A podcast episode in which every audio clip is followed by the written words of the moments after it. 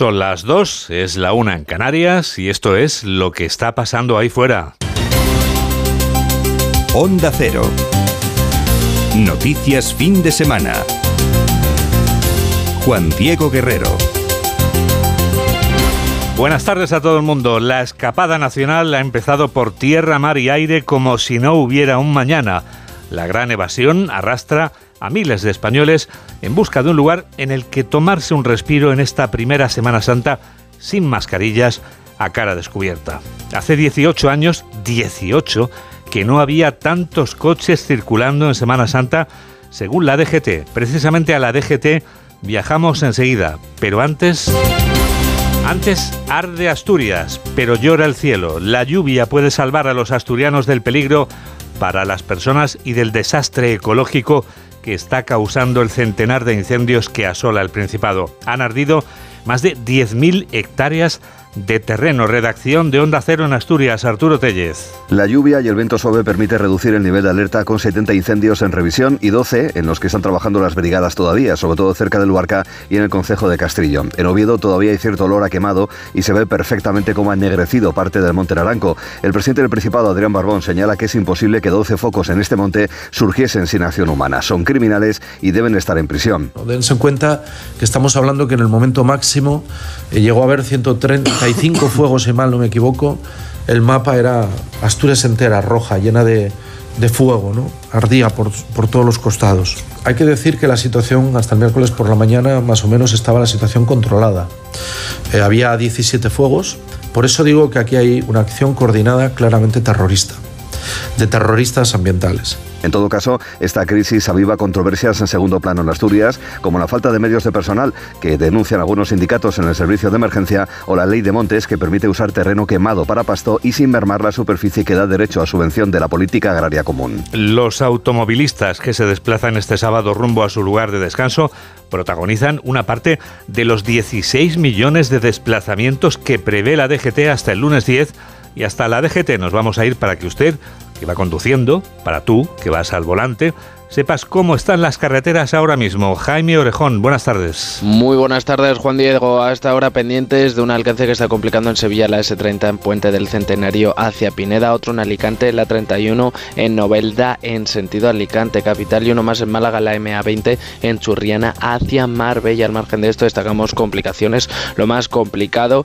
en las salidas de Madrid, a uno en Circuito El Jarama, a Tres Rivas, a 42 a su paso por Torrejón de la Calzada y a 5 a Arroyo Molinos en Toledo, la A5 en Calipofado, Maqueda y Santo Olaya en sentido a Extremadura, en Ciudad Real, la 4 en Tembleque hacia Córdoba, en Valencia, en el acceso a la 3 por Chiva, en Murcia de entrada por la 30 Molina de Segura, en Sevilla la 4 en Los Palacios y Villafranca en sentido Jerez de la Frontera y ya en Barcelona en la P7 en Martorey en sentido Tarragona. Mucha precaución en estos tramos y vías. 70 kilómetros, solo 70 kilómetros han separado la vida de la muerte para cuatro jóvenes de Ribadeo que se han despeñado por un barranco en Arrigueira. Este accidente de circulación es el ejemplo de cómo la carretera puede convertirse en la tumba cuando menos te lo esperas. Desde la redacción de Onda Cero en Galicia, Paco Sarriá. Cuatro personas fallecieron y una quinta resultó herida de gravedad al salirse de la vía del turismo en el que los cinco viajaban y despeñarse por un barranco. Las víctimas mortales son dos hombres y dos mujeres vecinas de la villa lucense de Ribadeo.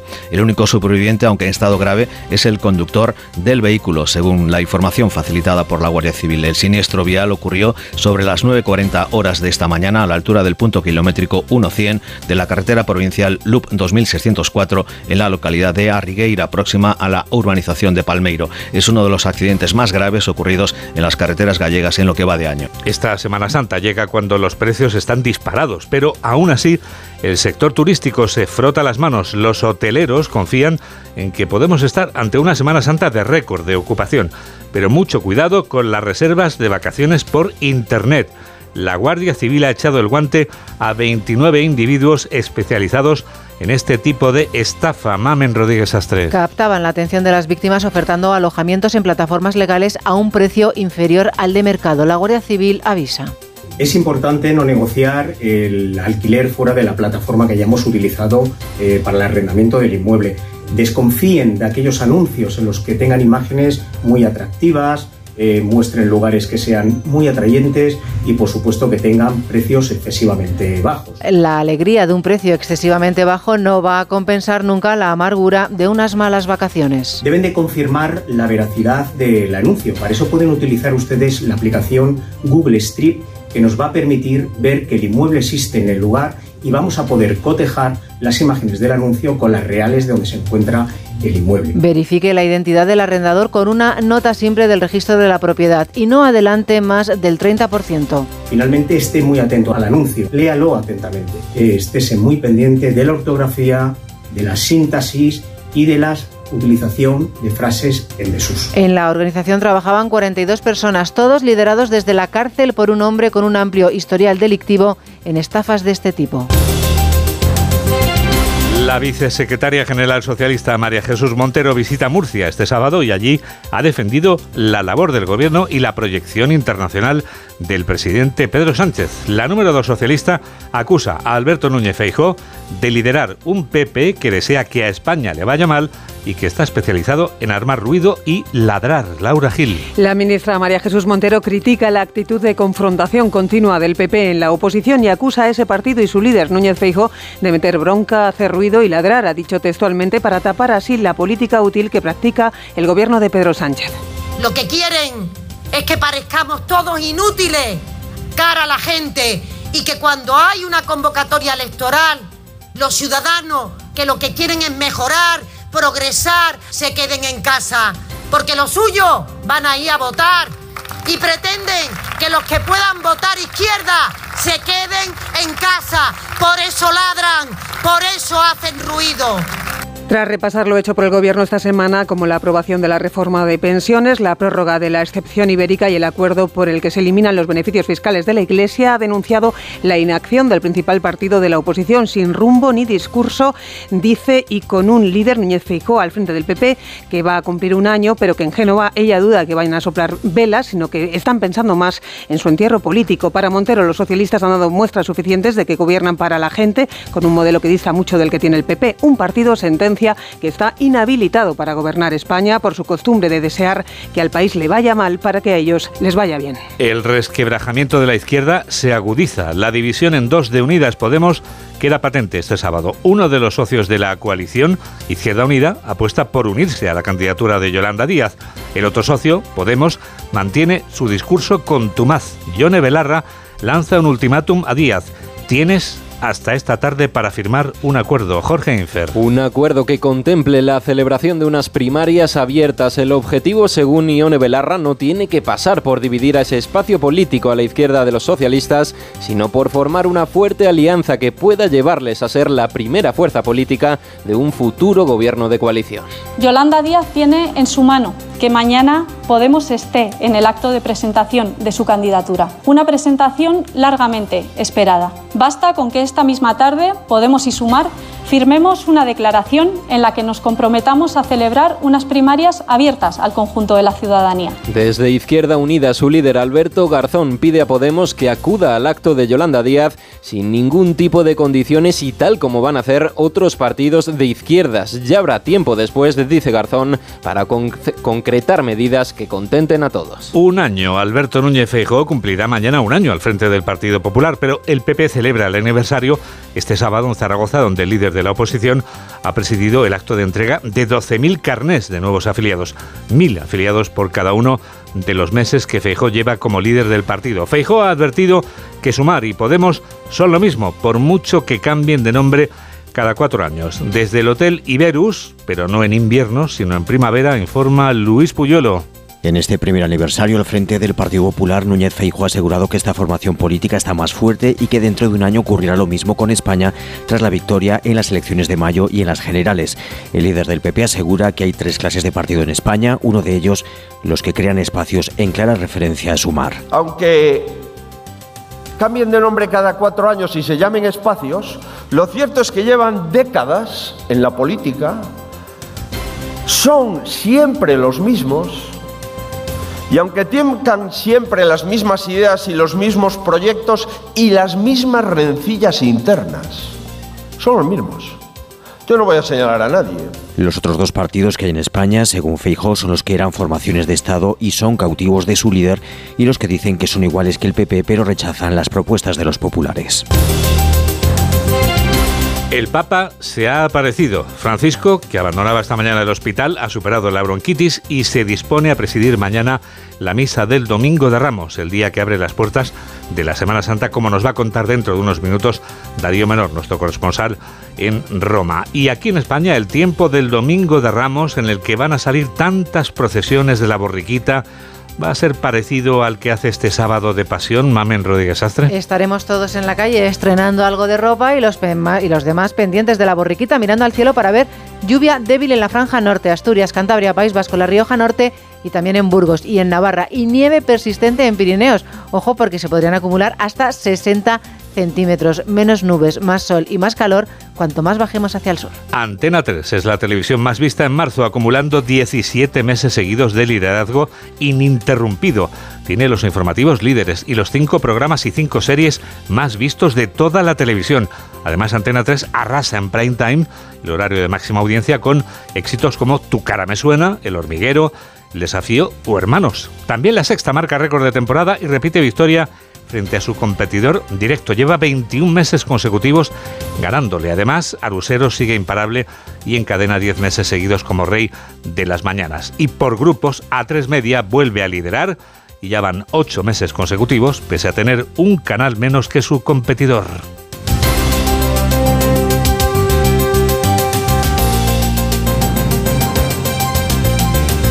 Y ahora que estamos en fin de semana, Síguenos en Twitter en arroba noticias FDS. Ahora que estamos en fin de semana, vamos a recordar lo que ha pasado de lunes a viernes. Se ocupa de ello Yolanda Viladecans. Ha sido una semana de cambios, de nombres nuevos en el gobierno. Es la quinta vez desde el comienzo de la investidura que el jefe del Ejecutivo renueva su equipo. El último retoque para Sanidad e Industria para Reyes Maroto y Carolina Darias. No ha sido un tiempo cualquiera cuando pasen los años creo que valoraremos aún más lo que hemos hecho entre todos, entre todas. Porque no ha sido fácil, pero ha sido posible. Ya creo que tocaba dedicarme 100% a la candidatura, que es importante y es importante que conozcan el proyecto del PSOE para esta ciudad. Ambas ministras dejan su puesto a José Manuel Miñones y Héctor Gómez, respectivamente, para impulsar sus candidaturas a las alcaldías de Las Palmas, en el caso de Darias, y Madrid, en el de Maroto. Prometo trabajar desde el convencimiento de que no existe el gasto en sanidad, sino la inversión en salud. Pero hay que trabajar ya, no vamos a dejar un segundo más y emplearnos desde esta tarde en las primeras reuniones, tomas de contacto, para tomar el pulso y, dar continuidad al trabajo ya iniciado por Reyes. Con dos nombres más, Grande Marlasca, ministro de Interior, que afirma que no tiene intención de dimitir tras la sentencia del Supremo, que anula la destitución del alto mando como jefe de la Guardia Civil en Madrid. Asegura que las causas que provocaron el cese del coronel Pérez de los Cobos se mantienen. No es mi intención en modo alguno dimitir. Vuelvo a repetir que las falta las razones objetivas de pérdida de confianza y por lo tanto la consideración de la falta de idoneidad para el ejercicio de un puesto de responsabilidad se mantienen en la actualidad. Una situación que lleva la portavoz de Interior del Grupo Popular en el Congreso, Ana Belén Vázquez, a esto. Cesó al coronel por no ser un soplón con galones como usted. Es usted arbitrario, usted grande con sus subordinados y pequeño con todos los corruptos del PSOE. El segundo nombre, Clara Ponsatí, eurodiputada, detenida tras regresar a España y desafiar al juez. Este era el momento de su detención. Es tan amable de acompañarme, es, es tan amable d'acompanyar-me, sisplau. Està intentant detenir a una eurodiputada que té immunitat. Sí? M'acompanya, sisplau, és tan amable? És tan amable? Sisplau, acompanyi'm. Deixeu a la Clara, home! Deixeu a la Clara! Ponsati tiene que declarar ante el Supremo el 24 de abril. Y recordamos que hemos celebrado el Día Internacional de Cero Desechos para aprender cómo evitar verter al mar los plásticos. Es un problema muy real al que tenemos que enfrentarnos día a día, porque incluso nosotros, todos los días que igual comemos pescado, cualquier organismo marino o incluso sal de mesa que proviene del mar, estamos expuestos a microplásticos. Según proyecciones científicas, los residuos sólidos se duplicarán para 2050 alcanzando 4.000 millones de toneladas al año. Llega el epílogo. El epílogo que firma Julián Cabrera. Hola Julián. Hola Juan Diego, muy buenas tardes. Bueno, pues ponemos epílogo a una semana en la que el ministro del Interior, Grande Marlasca, el más calcinado del gobierno, no parece ni por asomo dispuesto a dimitir, tras venir de una reprobación parlamentaria por el caso Valla de Melilla y ahora tras ser desautorizado por el Tribunal Supremo en el caso de los Cobos. Ya saben, el coronel de la Guardia Civil, a quien Marlasca tendrá que restituir en su cargo tras un cese poco procedente. Semana de confluencias planetarias de las que gustan en el gobierno, empezando por el viaje de Sánchez a la China de Xi Jinping, pero sobre todo con lo que aguarda mañana domingo. El anuncio, parece que ahora sí, de Yolanda Díaz como candidata de su plataforma a la presidencia del gobierno. De momento, conocemos los discursos almibarados de Díaz, poco aptos para diabéticos, biquiño incluido. Mañana tal vez sepamos algo más de su propuesta electoral desde el tormentoso espacio a la izquierda del PSOE. Dos y cuarto, una y cuarto en Canarias. Noticias del deporte. Aquí está David Camps. Hola, David. ¿Qué tal, Juan Diego? Buenas tardes. Tengo una pregunta para ti. Sí. ¿Quieres escuchar a protagonista que nos hace trasnochar o a protagonistas que nos van a hacer madrugar? Verde viridiana, que es el color de la escudería de Fernando Alonso. Pues nos hará madrugar mañana en el Gran Premio de Australia. Fernando Alonso saldrá en la cuarta posición. Mercedes que siempre quieren abandonar este coche y siempre se lamentan tanto, la verdad es que se han escondido y a mitad de año seguramente que están para luchar o, ganar carreras como ya hicieron el año pasado con Russell en Brasil. Intentaremos hacer una carrera simple, sin cometer errores, circuito con muchas trampas, lo hemos visto.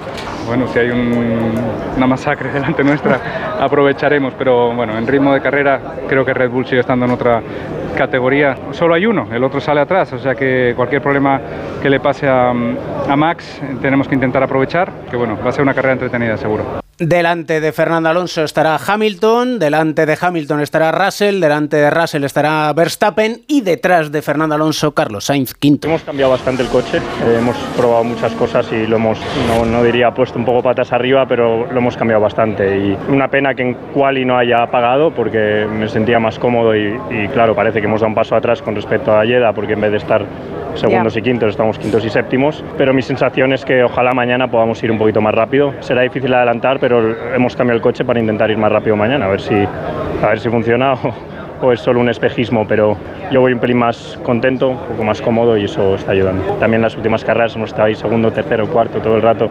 y, es divertido verlo, a ver si mañana puedo salir bien, salir fuerte y, y podemos luchar los dos por otro podio. Y también es divertido ver, aunque haya perdido a Carlos Alcaraz, que nos ha hecho trasnochar en el Masters 1000 de Miami, ha perdido frente al italiano Sinner en tres sets, y eso sí, él no pone ninguna excusa, ha perdido también el número uno del mundo.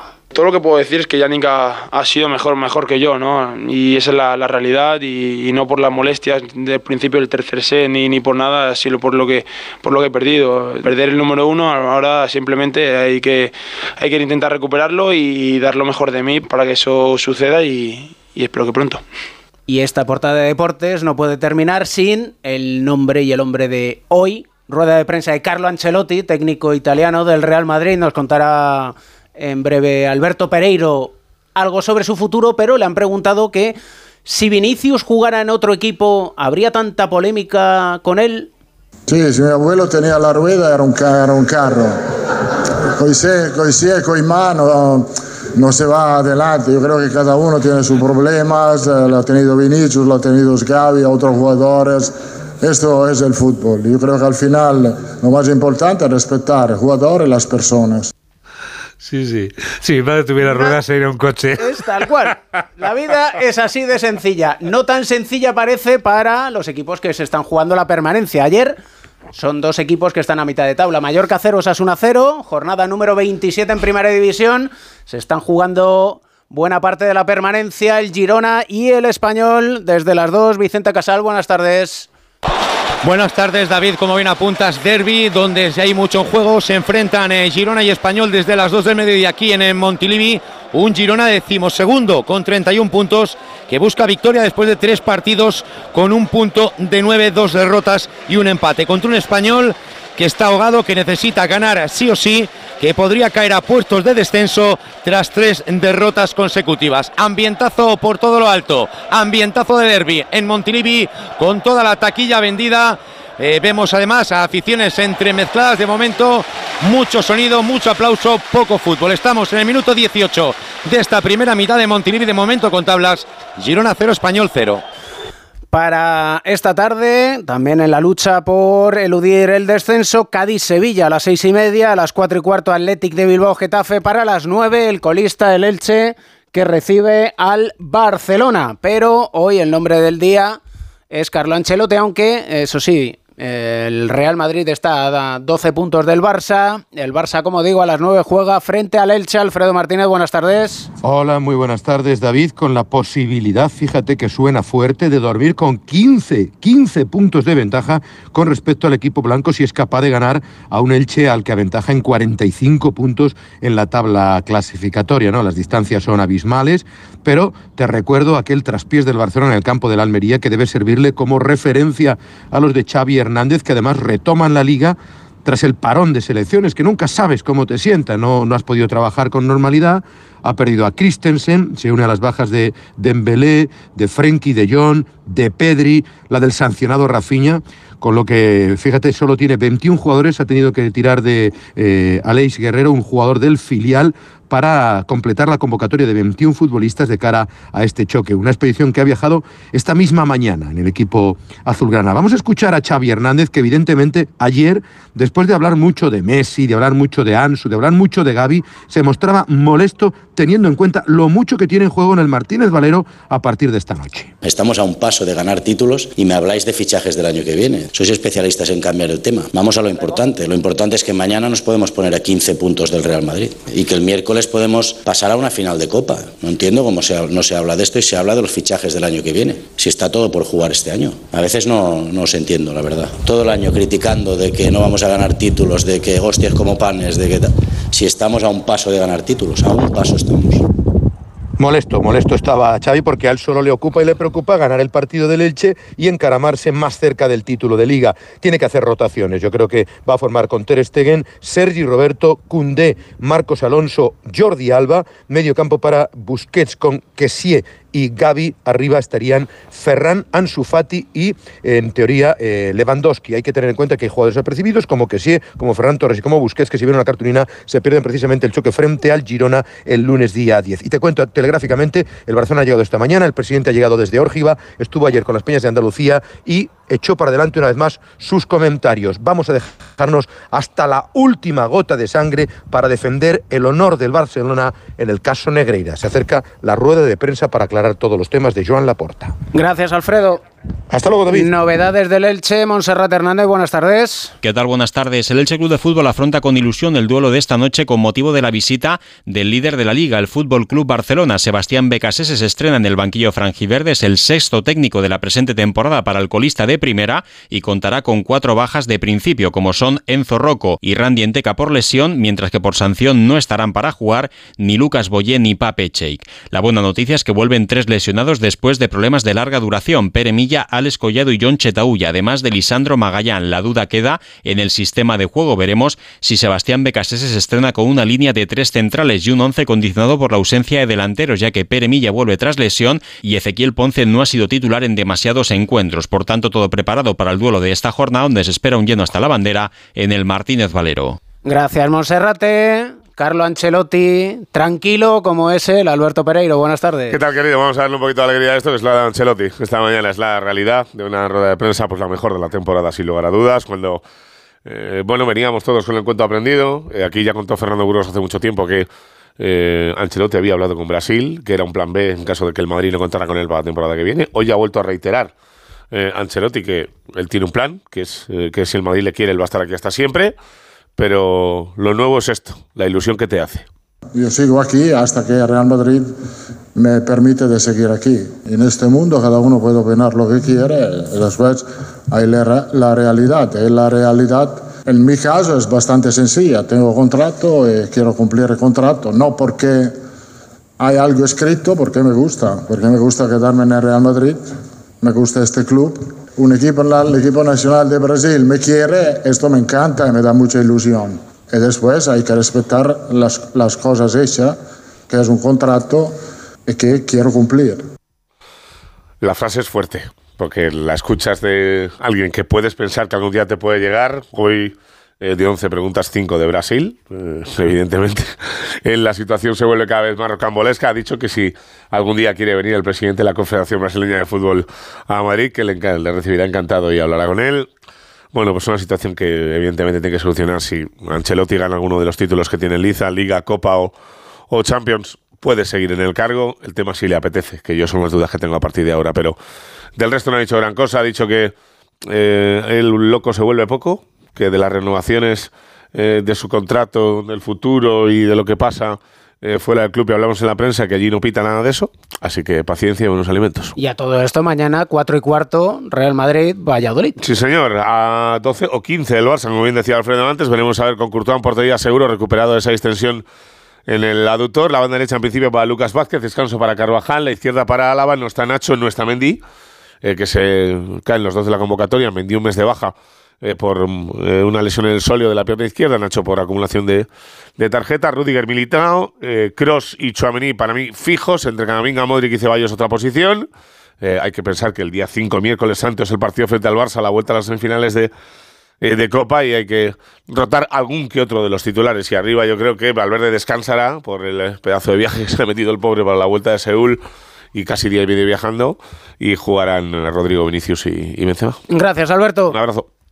Para las seis y media de la tarde, el Cádiz ante el Sevilla con entrenador nuevo en el conjunto hispalense. Carlos Hidalgo, buenas tardes. ¿Qué tal? Muy buenas tardes. Se estrena José Luis Mendilíbar en el banquillo del Sevilla con este duelo regional y con la pelea por la permanencia en ese encuentro del nuevo Mirandilla. Primera convocatoria del técnico vasco con 21 futbolistas, aunque Tecatito Corona no está al 100%.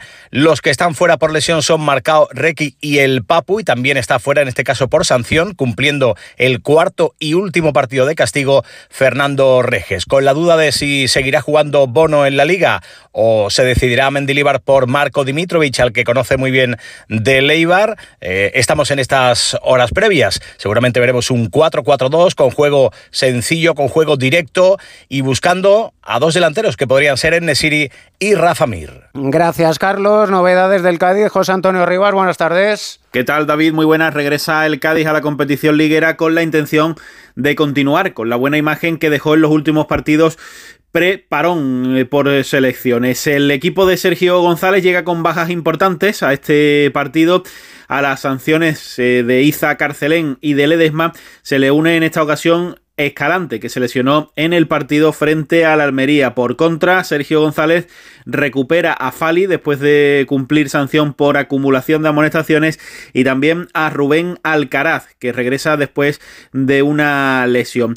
Y además eh, van a ser dudas, están entre algodones los dos delanteros eh, titulares de las últimas eh, semanas, tanto Roger Martí como Sergi Guardiola. Tendrá que decidir el técnico cadista en el último momento si son de la partida o no. Se espera un ambientazo por todo lo alto en el nuevo Mirandilla para este derby andaluz que esperemos eh, que se salde sin ningún incidente. Gracias, José Antonio. Y a las 4 y cuarto, Athletic de Bilbao, Getafe, Luis Fernando Baranda. Buenas tardes. Muy buenas tardes, David. El Athletic quiere olvidarse de momento de las semifinales de Copa y centrarse en la Liga, donde al menos desea mantener la séptima posición. Reciben a un Getafe que presumiblemente vive su mejor momento desde el inicio de Liga. En el Atleti vuelve Unai Simón a la convocatoria, aunque casi con total seguridad Julen Aguirrezabala continuará siendo eh, titular. Las bajas son las de Ander Herrera, Lecue y Morcillo. En el Getafe se ha recuperado su gran estrella, el turco Enes Unal. Seis goles en los cuatro últimos partidos. Comandará el ataque junto a Mayoral y Munir. Se espera una muy buena entrada en la catedral con 500 eh, aficionados azulones. Pitará Javier Iglesias Villanueva. Gracias, Luis Fer. Además, este fin de semana tenemos motos, Gran Premio de Argentina. Chechu Lázaro, buenas tardes. ¿Qué tal? Buenas tardes. La en marcha ya la segunda jornada de estos entrenamientos del Gran Premio de Argentina. Ahora mismo están las Moto 2 en pista. Quedará el último entrenamiento libre de MotoGP a partir de las 3 y 10 y ya empezarán las clasificaciones. Desde las 3 y 50 empezará la Q1 de MotoGP y recordemos, hoy sábado el plato fuerte, esa carrera spin a 12 frenéticas vueltas a partir de las 8. Gracias, Chechu. ¿Cómo dejamos el partido entre el Girona y el Español, Vicente?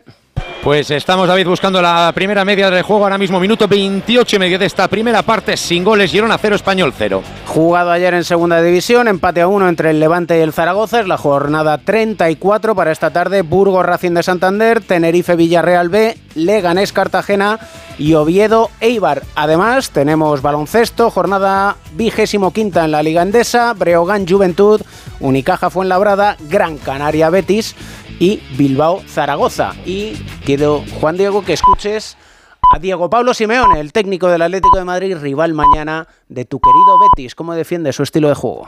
Cada entrenador y cada equipo tiene una, una, una situación de juego concreta y el Atlético de Madrid, desde que nosotros estamos, hemos intentado buscar ese crecimiento desde lo defensivo a lo ofensivo. Siempre se malinterpreta esto y evidentemente formar una forma de jugar.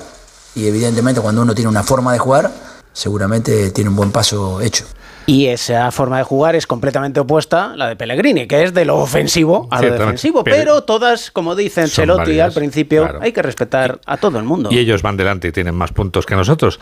Ahora tendremos que luchar no solo contra ellos, sino también con la ausencia de Sergio Canales, sobre la que no voy a opinar. Mejor guardemos un un silencio. prudente silencio, sí. Valorativo. No sea que me quiten cuatro, a mí, cuatro partidos también, que me pueden sancionar. Bueno, a lo que vamos, que vamos a continuar contando, tú ya sabes, ¿no? Lo que está pasando ahí fuera. Onda Cero. Noticias fin de semana. Juan Diego Guerrero.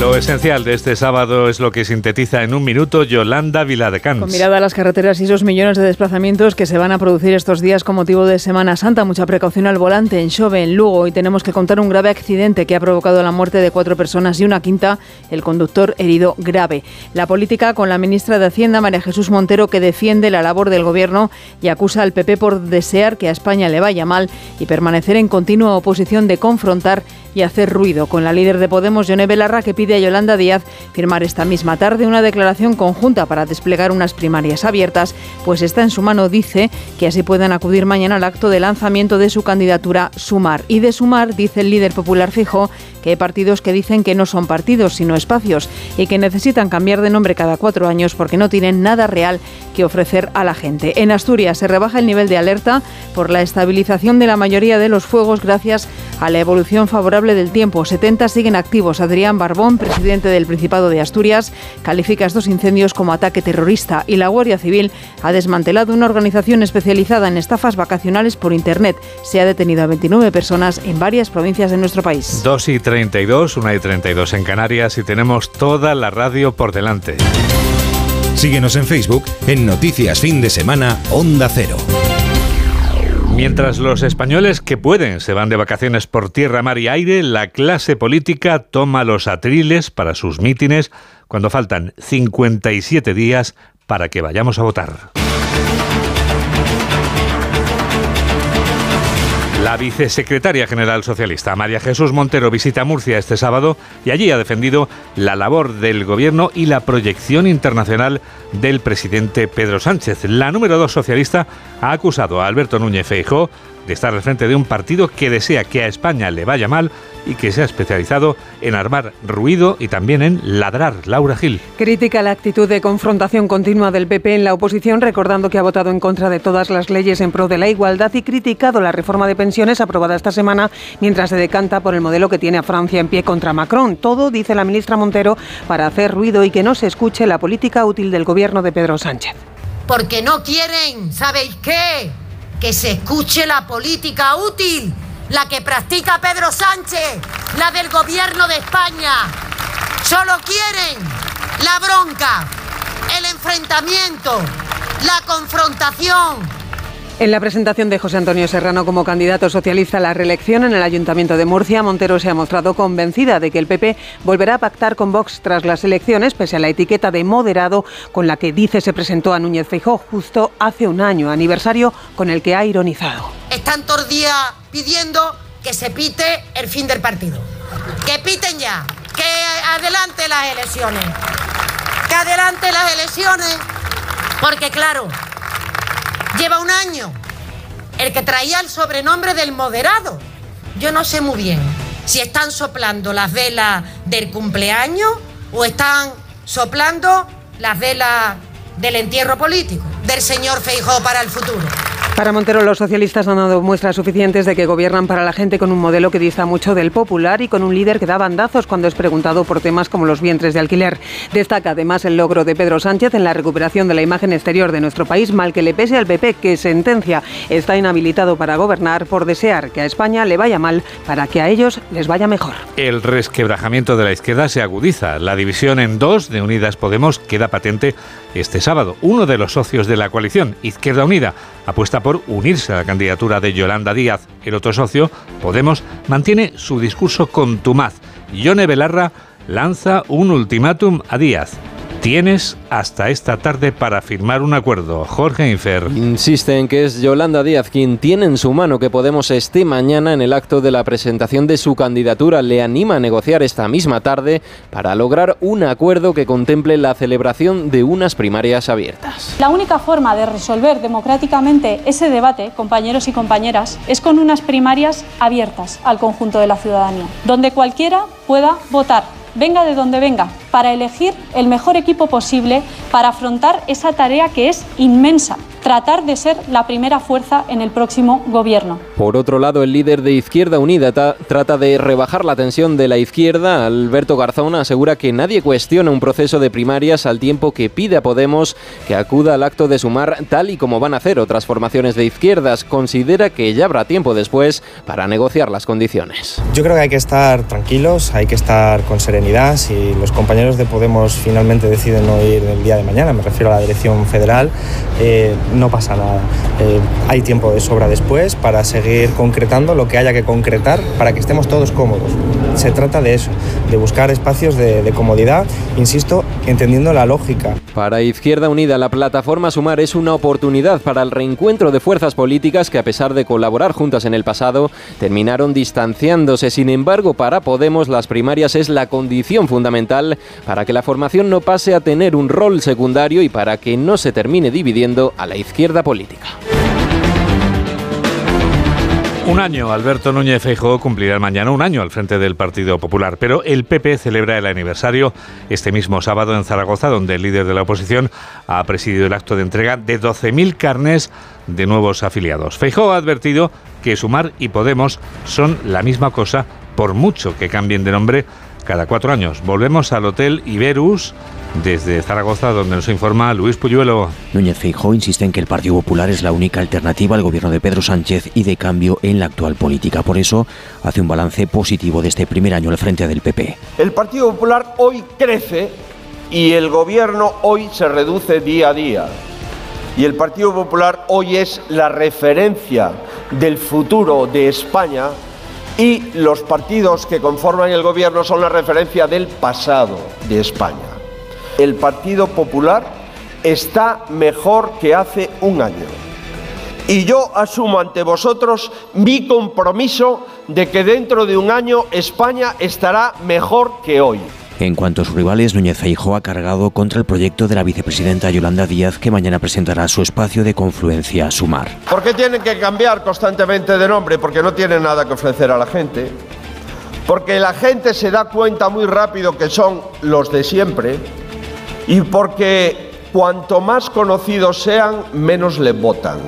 ¿Sabéis qué son? El populismo de siempre. Feijóo cree que el actual gobierno es rehén de los partidos minoritarios y considera que el PSOE antes era un partido de Estado y ahora es cautivo de su líder Pedro Sánchez. 3 menos 21, 2 menos 21 en Canarias. Noticias fin de semana. Juan Diego Guerrero.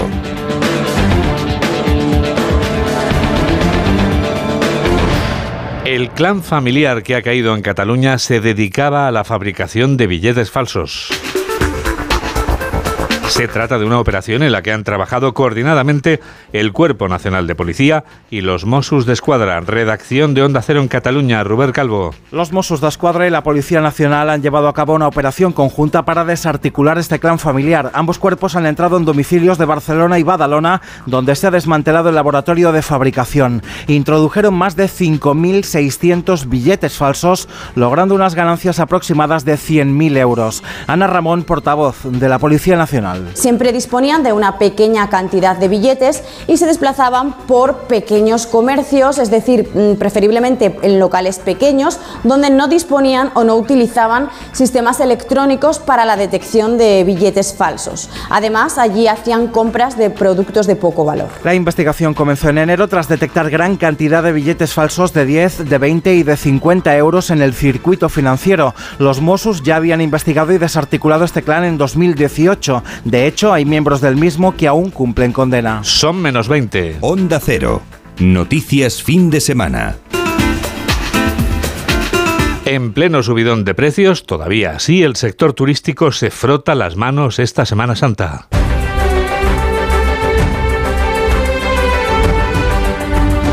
Los hoteleros confían en que esta Semana Santa pueda ser de récord en España. Vamos a comprobar ahora mismo cómo está la situación en lugares de norte a sur y de este a oeste en nuestro país en los que hay destinos que nos interesan porque están a tope esta Semana Santa. Por ejemplo, las estaciones de esquí del Pirineo Aragonés que ya están llenas. Aramón lo está, como nos cuenta desde Huesca, Marga Gabarre. En Huesca se prevé una alta ocupación en el Pirineo durante la Semana Santa. Las estaciones de esquí reciben a los aficionados con más de 130 kilómetros de nieve primavera. Y a pesar de que se han reducido algo los espesores, las condiciones del esquí en pistas se han visto mejoradas gracias a las últimas nevadas y a la bajada de temperaturas. Las temperaturas ayudan a que el sector turístico pueda alcanzar cifras nunca vistas antes en la Costa del Sol. José Manuel Velasco. Durante la próxima Semana Santa en la provincia de Málaga se pueden alcanzar cifras históricas de visitantes. Juan Manuel Moreno, presidente de la Junta de Andalucía. La provincia que se espera que tenga unos mejores datos, ya tengo que adelantar que es Málaga. Durante la semana alcanzar una ocupación media del 77% y los días festivos probablemente supere el 86%. A ello ayudará el aumento de plazas ofertadas de alta velocidad con la entrada en funcionamiento de Irio en competencia con AVE. El turismo rural vive también una Semana Santa de esplendor en comunidades como Castilla y León. Lucía Barreiro. En Castilla y León ya está todo preparado para que ciudades como Valladolid, Zamora, León o Salamanca reciban un buen número de turistas para disfrutar de sus procesiones. Las expectativas en los alojamientos rurales son buenas y pueden alcanzar cifras de ocupación del 80%.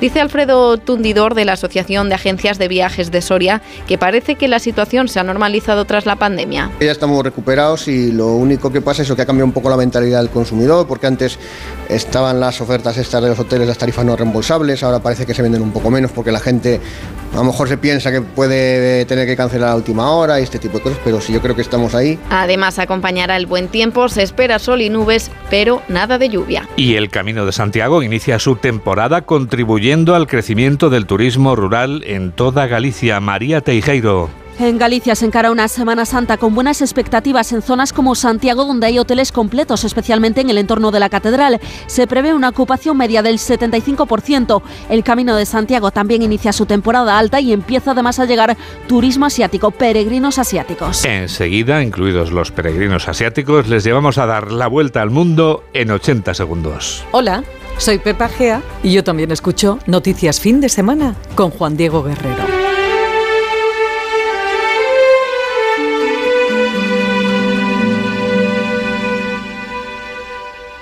Si tienes tu casita en la playa, es lógico y normal que te preocupe algo así. Llegar allí es un relax, pero antes de llegar pienso, ¿y si en estos meses sin venir ha entrado alguien en casa y no me he enterado? Pues con Securitas Direct tienes la mejor solución, porque con su alarma antiocupación, la policía tendría pruebas de que han entrado en tu casa y podrían actuar para desalojarlos cuanto antes. Porque tú sabes lo que te preocupa y ellos saben cómo solucionarlo.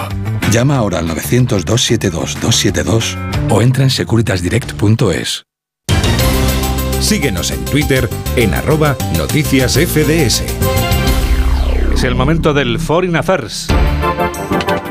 Las noticias del resto del mundo. ¿Dónde empezamos, José Manuel? En Roma, donde el Papa Francisco ha abandonado esta mañana el hospital Gemelli, en el que permanecía ingresado desde el pasado miércoles a causa de una bronquitis. El pontífice ha salido del hospital a bordo de un utilitario, del que ha descendido un momento ayudado por un bastón para saludar a los fieles que le esperaban y recordar entre risas que sigue vivo. Francisco ha permanecido en un apartamento de uso exclusivo de los papas en el Gemelli y en estos días de convalecencia ha leído periódicos, ha rezado en su capilla e incluso ha cenado pizza acompañado por algunos médicos y colaboradores. Las últimas horas en el centro las ha dedicado el Papa a visitar a los niños ingresados en las diferentes plantas a quienes ha llevado regalos. El pontífice argentino de 86 años presidirá mañana la misa del Domingo de Ramos en la Plaza de San Pedro del Vaticano. Corresponsal de Onda Cero en Roma, Darío Menor.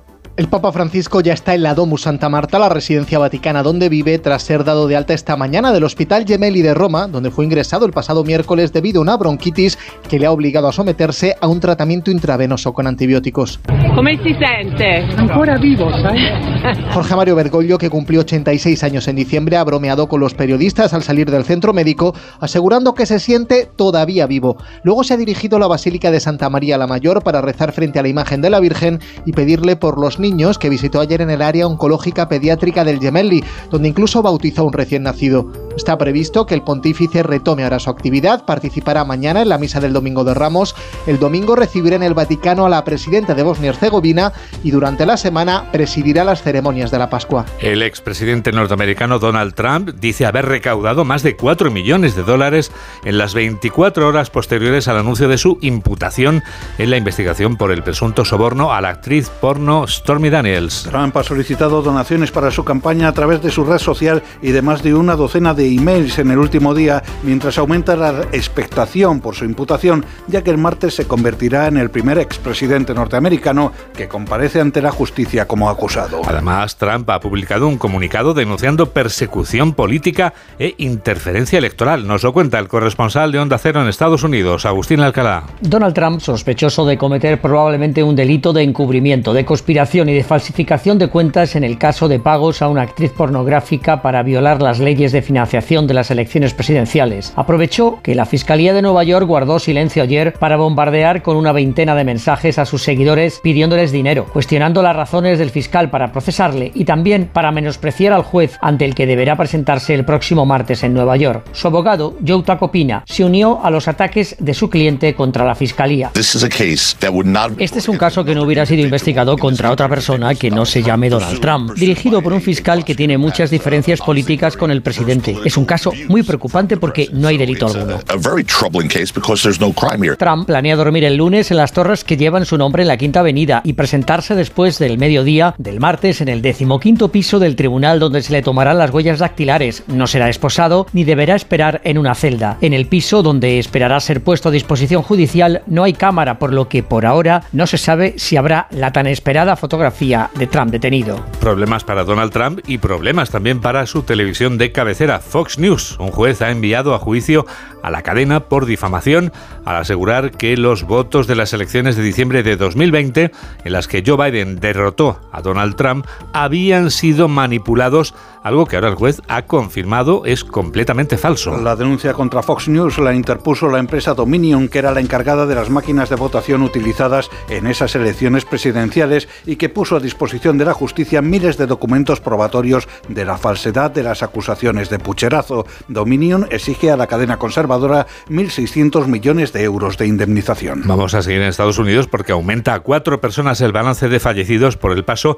de 30 tornados y una serie de fuertes tormentas que han afectado a varios estados del medio oeste. Las víctimas mortales vivían en los estados de Arkansas e Illinois, donde hay además, José Manuel, cerca de 80 personas hospitalizadas. Las autoridades han declarado el estado de emergencia y han desplegado a la Guardia Nacional para colaborar en las labores de rescate. 300.000 personas continúan sin electricidad y tres estados más se han sumado a la alerta por posibles tornados en sus territorios. El presidente Joe Biden se encuentra este fin de semana en Mississippi evaluando en persona la devastación provocada por los tornados y ha anunciado la cobertura federal de los enormes daños materiales.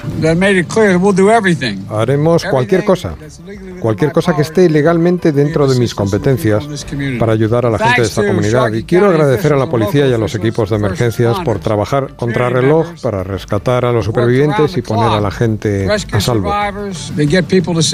El Ministerio de Defensa de Taiwán ha denunciado esta mañana que numerosos aviones de combate chinos han atravesado temporalmente su línea de seguridad dentro de una nueva serie de aproximaciones que las autoridades de la isla denuncian como una maniobra de presión de Pekín. Taiwán dice haber identificado a 18 aviones de combate y cuatro barcos de la Armada China y que 10 de los aviones habían atravesado la llamada línea de Ibis antes de dar media vuelta. El Ministerio de Defensa de la isla explica que se han activado una alerta provisional entre sus fuerzas por aire y mar, así como sus sistemas de misiles. Y la primera ministra de Finlandia, Sanna Martin, se juega mañana su futuro en unas elecciones parlamentarias que han levantado un interés sin precedentes a nivel internacional ante el avance del país en su integración en la OTAN y su vecindad con Rusia. Finlandia, que comparte 1.300 kilómetros de frontera con Rusia, ha sufrido un cambio radical en relación con su histórica neutralidad tras la invasión de Ucrania, lo que ha llevado a cerca del 80% de la población a apoyar la inclusión del país en la Alianza Atlántica. Marín, que se convirtió en 2019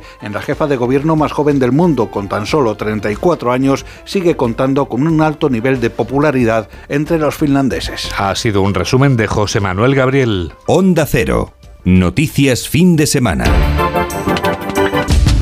Nadie está por encima de la ley. Esto lo sabe bien nuestro abogado experto en Derecho de la Circulación, Santiago Córdoba, letrado. Buenas tardes. Muy buenas tardes. Santi, ¿de qué nos hablas esta semana? Pues mira, se aproxima la Semana Santa precisamente y con ella los desplazamientos por vías convencionales, las más peligrosas y donde se registran más víctimas mortales.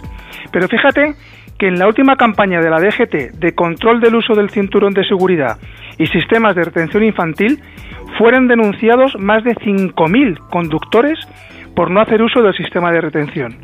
Y además, el 76%, 7 de cada 10 denunciados, circulaba precisamente por vías convencionales, las más peligrosas. Hay que recordar que la multa por no hacer uso del cinturón o del sistema de retención infantil o no hacerlo de forma correcta es de 200 euros y además pérdida de 4 puntos. Pero si además por motivos laborales o cualesquiera otros se precisa hacer uso, pues se precisa hacer el curso, perdón, de recuperación parcial de los puntos perdidos, habrá que sumar el coste del curso. Vamos, que el asunto se pone entre 300 y 400 y pico euros. Bueno, pero esto suponiendo, Santi, que no se cometa alguna otra infracción, ¿no? Claro, habrá que poner la calculadora a funcionar, porque si se comete otra infracción, como por ejemplo un exceso de velocidad, pues otros 100, entre otros 100 y 600 euros más de multa, y en su caso, pérdida de puntos. Por tanto, y para terminar, creo que me parece que además de todas las importantes razones para respetar las normas de tráfico, hay que sumar otra también importante, la del dinerito. Pues sí, si hacía falta una razón más, también está la del dinerito que con los precios que tenemos en este país, creo que es para tomársela mucho más en serio que antaño, ¿verdad, Santi? Pues yo creo que sí, porque si no el bolsillo va a sufrir mucho. Desde luego. Un abrazo muy grande, buenas tardes. Muy buenas tardes. Son las 3 menos 9 minutos, son las 2 menos 9 minutos en Canarias y enseguida les vamos a llevar hasta una ciudad de la que, en la que hoy, atento, en la que hoy usted ya puede visitar un museo dedicado a la faraona. Hola, soy Iñaki López y yo también escucho noticias fin de semana en Onda Cero con Juan Diego Guerrero.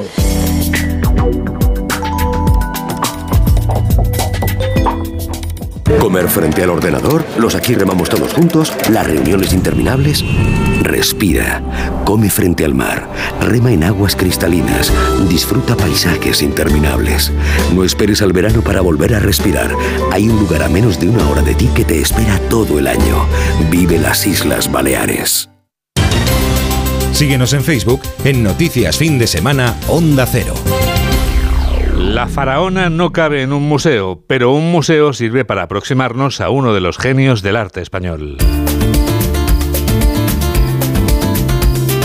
La ciudad gaditana que vio nacer a Lola Flores ofrece desde este fin de semana la posibilidad de conocer mejor a esta artista que nació hace ya un siglo, pero que es eterna y que ya tiene un museo que lleva su nombre, Onda Cero Jerez, Leo Galán. El Centro Cultural Lola Flores, dedicado a la figura de la faraona, ya tiene sus puertas abiertas coincidiendo con el año en el que se celebra el centenario de su nacimiento. El centro, ubicado en la antigua nave del aceite, junto al futuro Museo del Flamenco de Andalucía, contiene piezas de gran valor sentimental como el vestido de boda que llevó la artista cuando se casó con Antonio González el Pescailla, sus joyas, sus batas de cola, así como escritos y dibujos realizados por la artista. Lolita quería agradecer a Jerez y a los jerezanos que sea ya una realidad este centro cultural dedicado a su madre.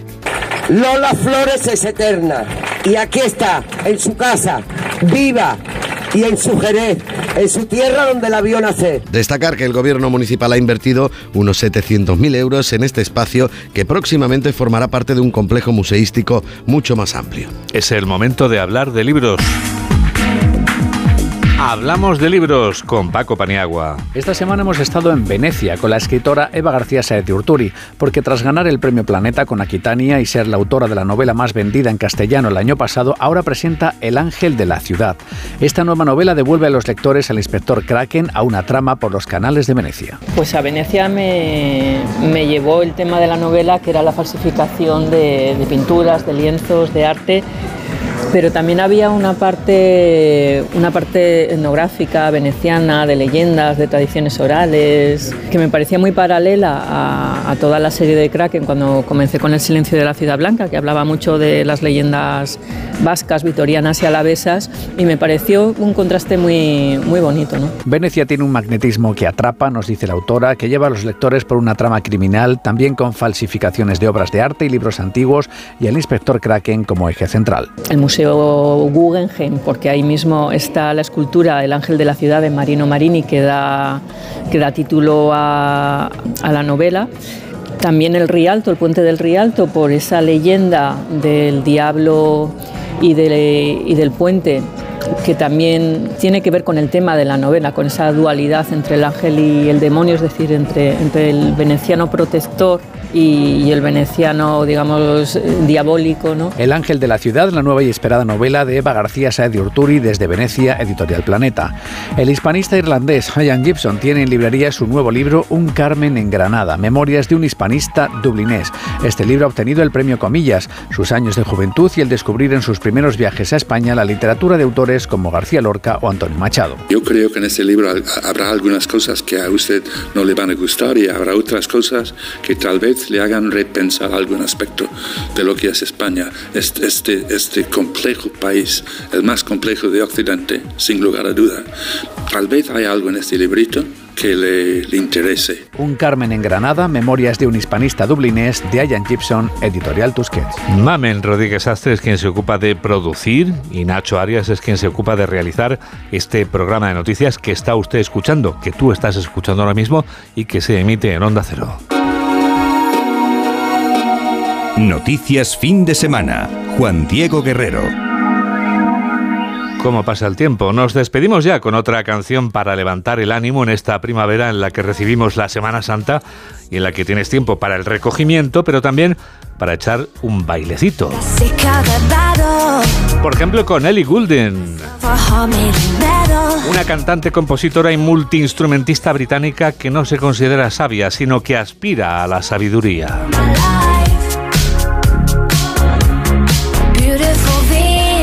Like a Savior, como una sabia, es la canción con la que te damos las gracias por estar a ese lado de la radio. Que la radio te acompañe. Adiós.